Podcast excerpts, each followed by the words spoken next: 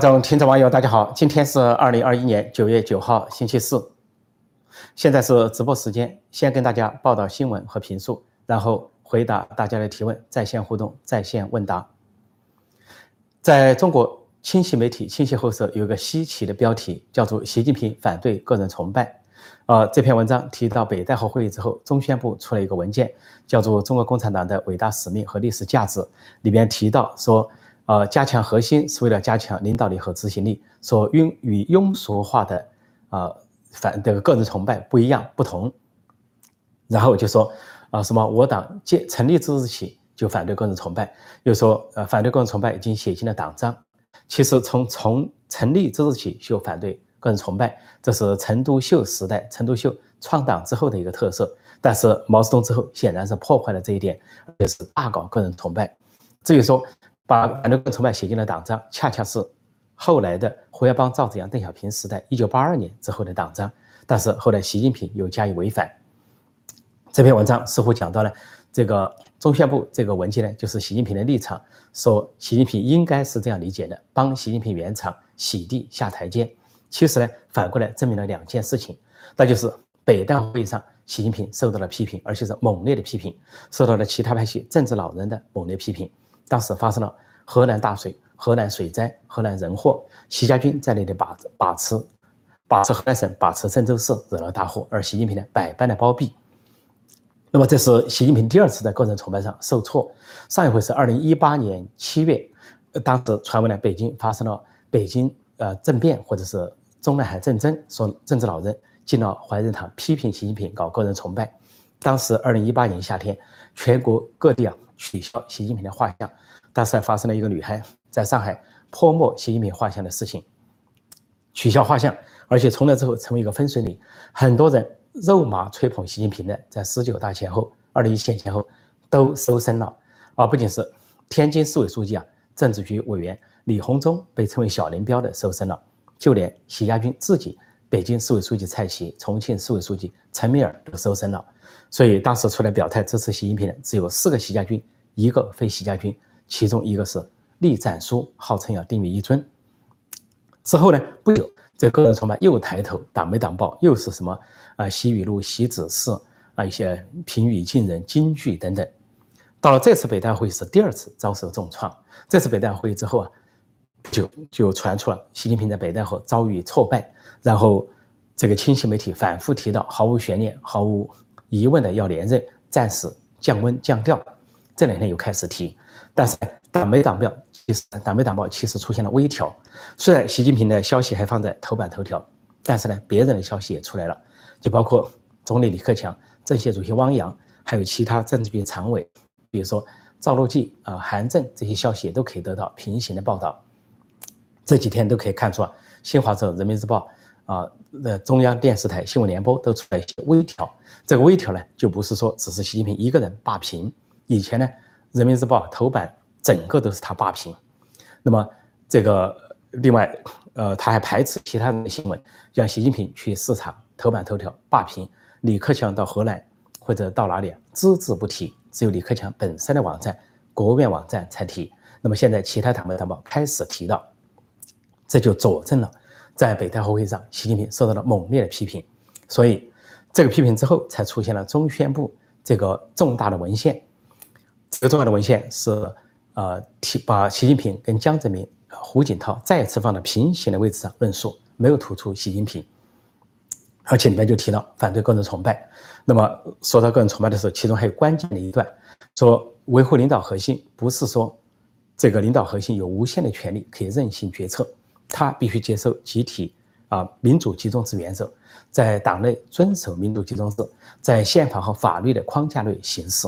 这完全都是针对习近平。所以这次清晰媒体只是为他洗地，想说他不要个人崇拜。如果他不要个人崇拜，就不可能有过去八九年的这些疯狂的举动。当然，另一方面，这个清晰媒体发出的一个信号就是准备甩锅、准备推责、准备卸责，就跟毛泽东一样，毛泽东搞个人崇拜。呃，全世界都知道，连毛主席万岁啊，李锐他的秘书回忆啊，是他自己给加上去的这句口号。那么他搞个人崇拜，达到登峰造极的地步。但是呢，到了文革后期，他却向别人甩锅。如果达到了陈伯达，陈伯达这个秀才、常委，毛泽东就说陈伯达搞天才论、搞顶峰论啊，批判好像是陈伯达跟他抬轿子。后来林林彪倒了，林彪这个罪极身亡，被毛泽东逼走，就把所有的罪责加到林彪头上，又是林彪是天才论、是顶峰论，什么四个伟大等等。毛泽东还假惺惺的向周围人表示说四个伟大讨厌啊，假装表示还是林彪搞的。其实林彪是中共党内只有两个人说有硬骨头敢顶撞毛泽东，一个是彭德怀，一个就是林彪，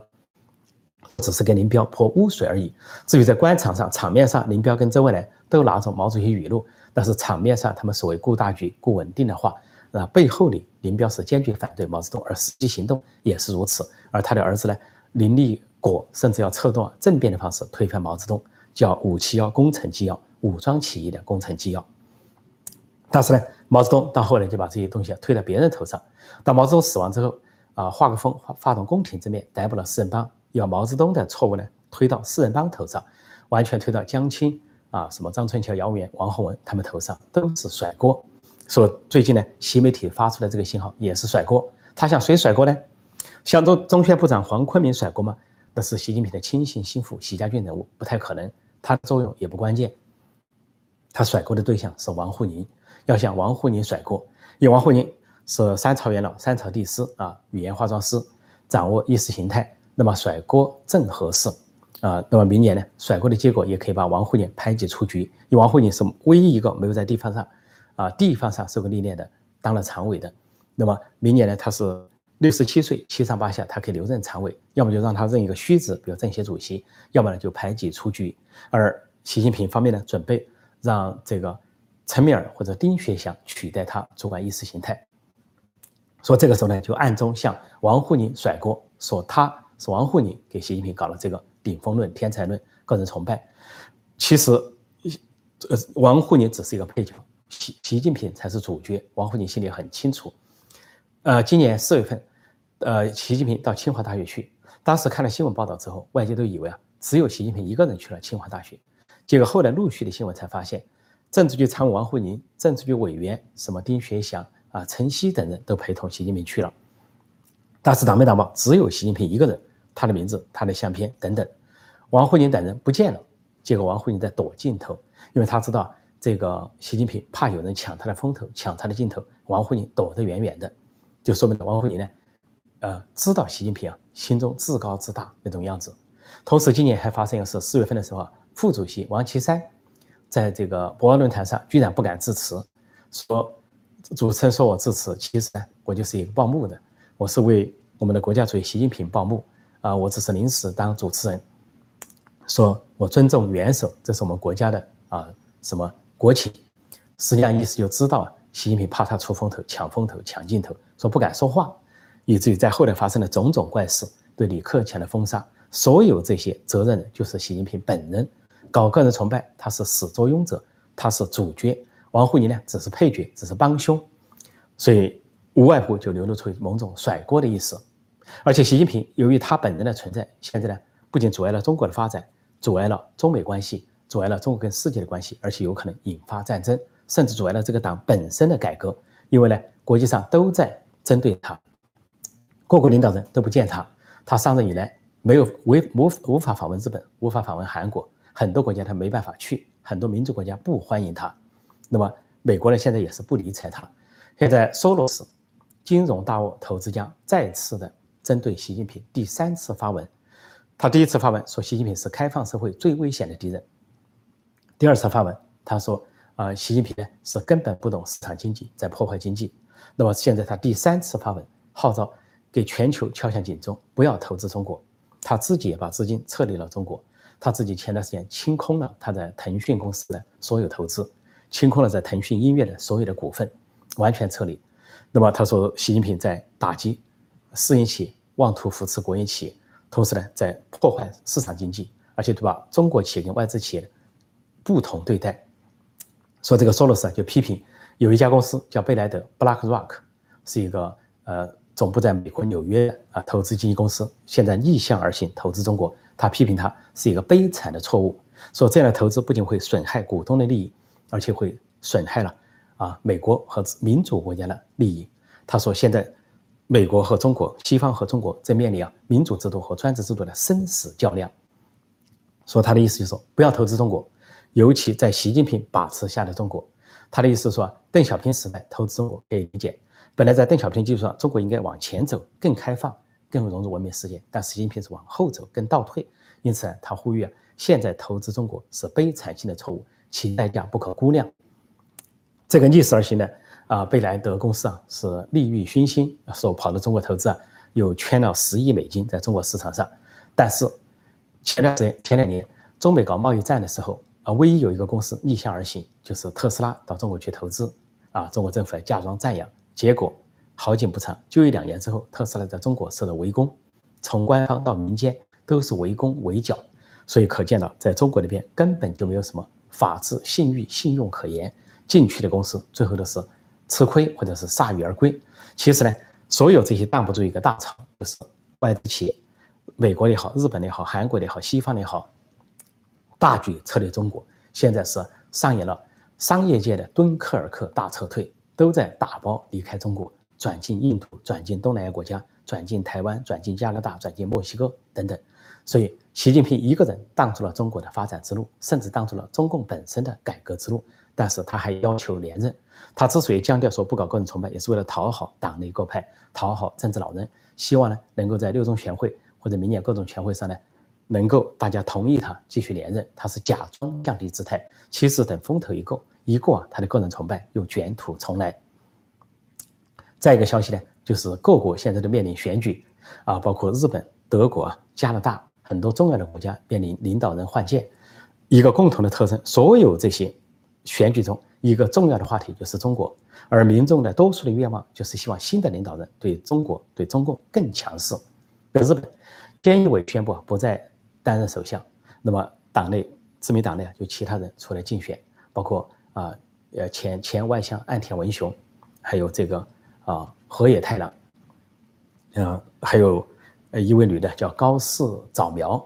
啊，还有一位呃政治人物呢叫石破茂啊，以前当过防务大臣。这四个人角逐首相首相宝座。那么日本的国民是普遍的反中反共，百分之八十六对共产中国表示厌恶。那么这四个人叫争相表明自己对中共的强硬立场。那么有可能出现的可能是岸田文雄或者是河野太郎。那么他们两位都表示加强国防，而且要跟台湾加强同盟，说台湾有事就是日本有事。而且希望台海地区纳入美国的核保护之下，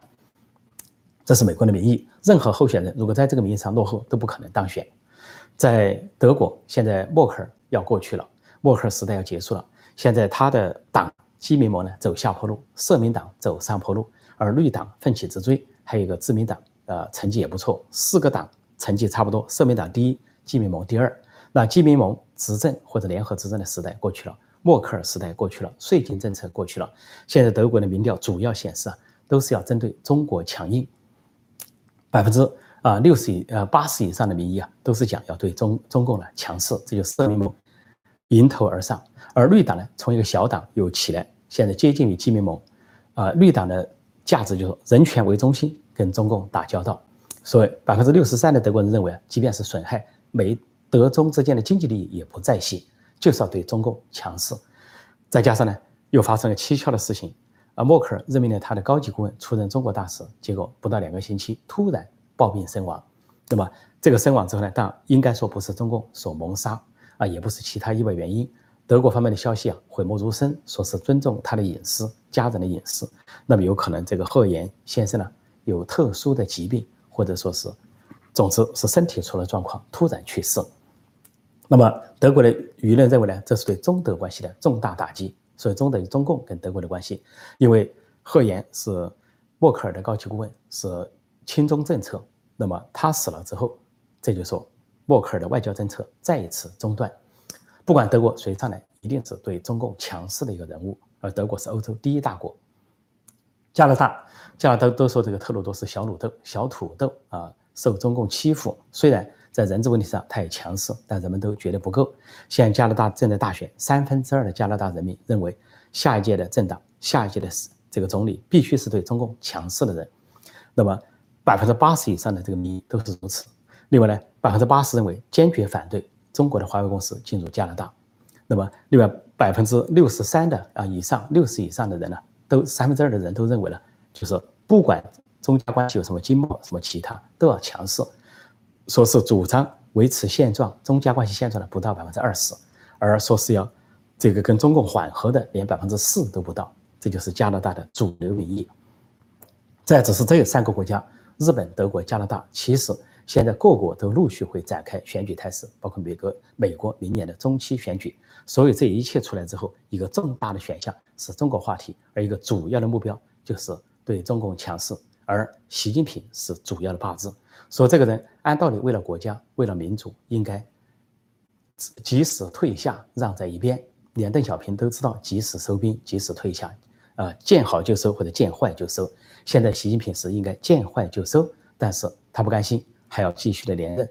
啊。不仅要把这个国家带向黑暗，还有可能导致第三次世界大战的爆发。因为呢，为了他的权利，他想发动台海战争。台海战争一爆发，就中美对决，中共跟国际联军的对决，这有可能导致一个毁灭性的结果，对中国，甚至于对世界，但尤其对中国、对中华民族，可能是毁灭性的。这就是习近平的加速。所以，网民给他的，呃，这个雅号啊，不是浪得虚名，总加速师。好，我就暂时讲到这里。我现在回答大家的提问，在线互动，在线问答。提醒新来的朋友，记得点击订阅本频道，并按下小铃铛，以收到及时的节目通知。欢迎各位光临。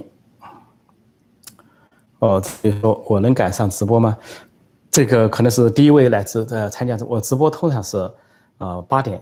八点到八点半，就是美东时间。呃，或者是北京时间、中港台时间，所以请记住这个直播的时间。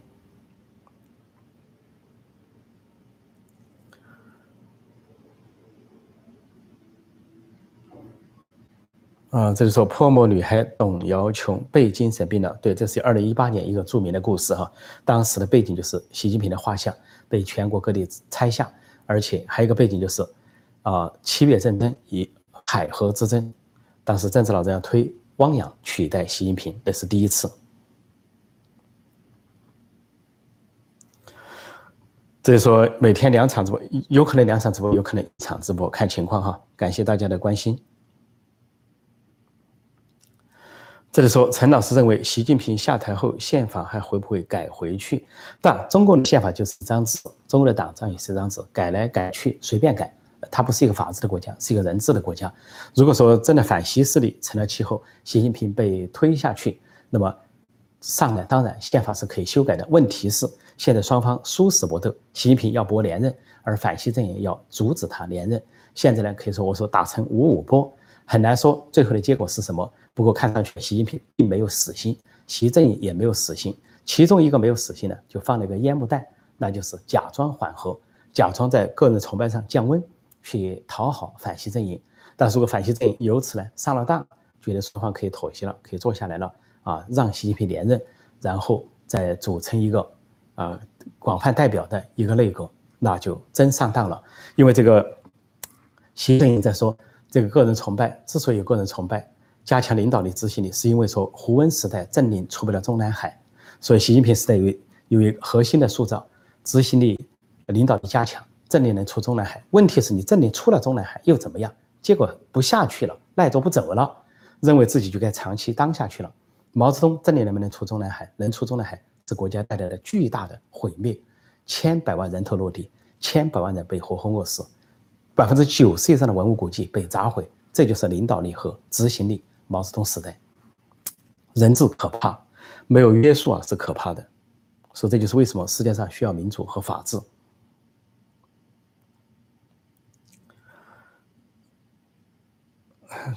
这里有人说李太无能，大概讲李克强无能，这不能说李克强无能，这是啊中国内部的一个政治结构所造成的一个现实啊，他也不能说没有集，李克强不能说手上没有集中实力的时候就贸然行动啊，贸然行动指挥了这个招致挫败，所以他要迂回行动，迂回前进，要联合其他力量以柔克刚，以小博大。哦，这里有人说德国大使是食物中毒死的，在烟台隔离期间。呃，当然这个我没有得到相关的消息的证实。不过呢，这个德国大使是默克尔的高级顾问，基本上是比较亲中亲中共的。如果中共说一个大使来了，先把他给毒死，那这个有没有这个必要？可能性不大。这不像这个当年呢，这个呃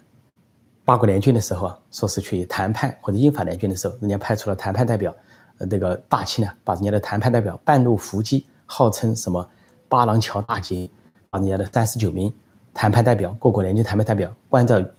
啊圆明园折磨折磨，其中呢八九名折磨致死，然后其他人呢是相当于大卸八块啊，给整得死去活来，说这就是导致啊这个。应该是英法联军时期啊，一八六零年英法联军攻入圆明园、火烧圆明园的原因，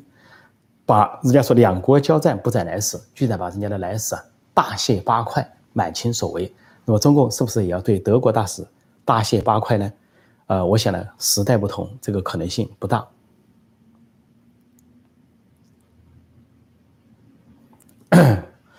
这里说破空兄，这次党内内斗分析对了，其他自媒体最近才开始分析党内内斗。中国党内一直有内斗啊，我们要保持一个敏锐的姿态去看到它其中的端倪。所以在这方面呢，呃，我虽不才，但是一直是开先河者。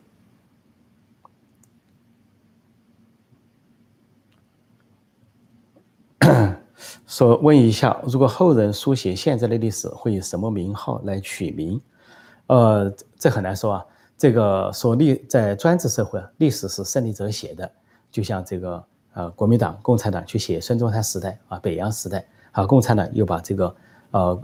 蒋介石国民政府时代写的一团漆黑。那么后来这个写邓小平时代，所谓啊八一年的呃决议又怎么写否定毛泽东？那么现在又说炮制第三份决议，习近平方面炮制第三份决议，说是要把毛泽东和邓小平的重新评一番。不过两个动向令人不安，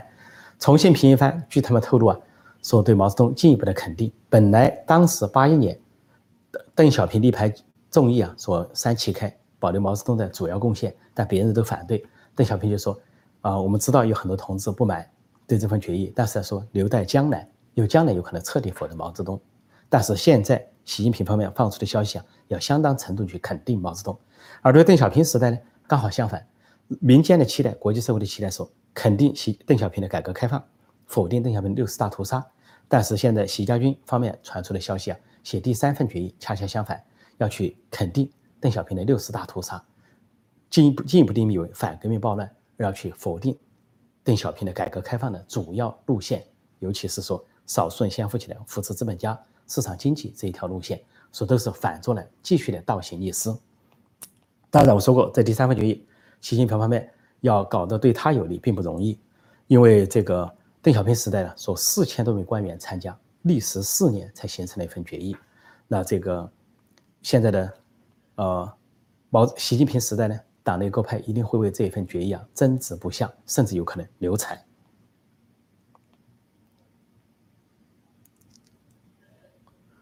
这里说天天头版头条报道习近平，中国呢为了这个稳定啊，为了一个局面，他。一直在头版头条报道习近平，最近呢不可能马上降温，但是还是出现了微调，大家可以去注意。头版头条虽然是习近平，但是其他领导人的名字基本上可以出来了。那前段时间在北大会议之前，李克强的名字出不来，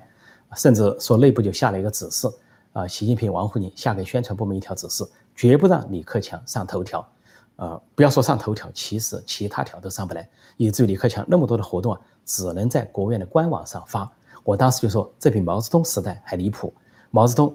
虽然是专制，还不至于封杀周恩来的消息。周恩来到各地去视察，说的就是毛泽东有信心，对自己权力有信心，他不在乎周恩来在天下有名望。但是呢，习近平对自己没信心，他很怕别人出名。四个自信就是四个自卑，只要反过来理解就对了。这里有人说，习近平要硬干到二十三大，那他有可能他要硬干到二十三大，就是把。共产党干干垮为止，把中国国中国啊是不是干到这个二次文革，再也不破产为止？强人政治就是国家受难，就跟普京一样，我就不重复了。普京执政二十年，俄罗斯衰败了二十年，个人越强，国家越弱。毛泽东时代也是这么展现的，金正正在展现这一点。独裁者越强，国家越弱越垮，因为所有的权利、所有的资源都往独裁者。倾斜。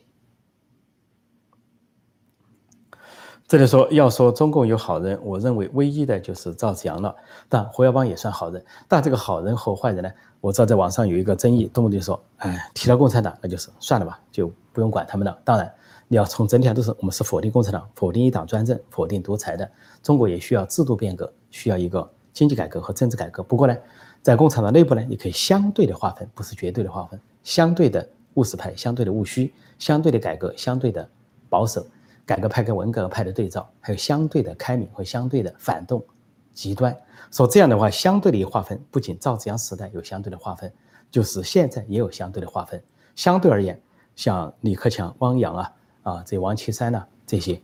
这些跟团派、跟非习派相关的人，是相对的务实、相对的开明、相对的改革，这个色彩可以确定。而习近平、王沪宁这个极左的、毛左的、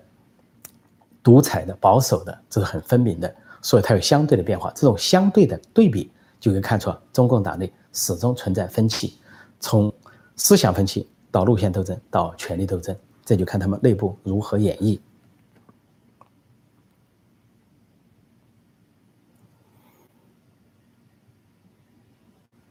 这里说老毛也不是什么好东西，没啥子。老毛什么叫不是个好东西？他是绝对的大恶啊，世界三大屠夫之一啊，连斯大林和希特勒都比不上他。如果说希特勒杀了六百万犹太人，斯大林大清洗杀了一千二百万苏联人，毛泽东杀死的人是多少？饿光饿死就是四千三百万，被迫害致死的四千多万，八千多万中国人呢，成了他的亡魂，陪他殉葬。呃，感谢这位魏先生的赞助，感感谢魏先生，祝你周末愉快。陈老师能不能聊一聊，是今天的政治老人多，还是？邓时代、江时代政治老人多，如果政治老人太多，会不会有一天拖垮中共？今天的政治老人最多，为什么呢？因为他几代的政治老人延续下来了。不用说是胡锦涛时代政治老人都健在，那个时代的政治局常委、政治局委员，在江江泽民时代的一些政治委员、政治老政治老人还在啊。尽管江泽民是不能起作用了啊，但是呢，像啊曾庆红啊、什么吴邦国啊那些人都还在活动，政治局常委级别。在前面，甚至邓小平时代还有。若干的政治老人，比如宋平，百岁老人还存在。所现由于积累的结果，三代积累的结果，政治老人是最多的时候。而根据中共这个政治体制，你既没有全民选举，也没有全党直选，那么你就只能靠高层的所谓民主集中制协商政治，在中共高层和政治老人坐在一起来布局啊，下一届的政治局、下一届的政治局常委和下一届的领导人。所以这个时候，习近平不可能一言九鼎。只能说他有相当的发言权，因为他是当政者，同时有他的党羽在起哄，在会议上呢，通过起哄啊、叫骂啊，这个互相攻害，他有一定的呃优势或者一定的实力。但是呢，党内还有其他派系，尤其是有政治老人。那么政治老人很清楚，他不能指望胡锦涛、温家宝、朱镕基啊、李瑞环这些政治老师反对他的，他最多在江派上指望争取一点支持，但江派也是两派。有些江派参与是支持他的，有些江派参与是反对他的。而江泽民本身恐怕在床上话都说不出来了，所以谈不上支持和反对了。所以在这个时候呢，习近平就假装放下身段，暂暂时降温个人崇拜，试图呢迷惑其他派系或者政治老人。不过政治老人仍然会起到很大的作用。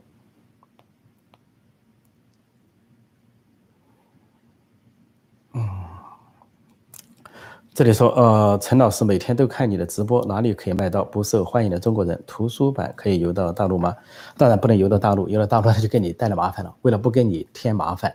啊，这个不受欢迎的中中国人原来是在香港出版的，那么现在我估计香港是比较困难了。那么这个书的背后还有我的自传附录，啊，那么在台湾应该可以买到。另外有个台湾版本呢，叫做《全世界都不了解中国人》，但是没有我没有附录我的传记。那么我就建议你到陈破空会员网站去这个订阅，然后在线阅读。呃，这个大这本书的在线阅读呢，在线连载很很快推出。那么传记现推出了，还有其他书，《中南海后会学》《假如中美开战》等等，已经是连载了。所以欢迎订阅陈破空会员网站 c 七 n p o k o n g v i p 打 com。那么今天我就暂时讲到这里，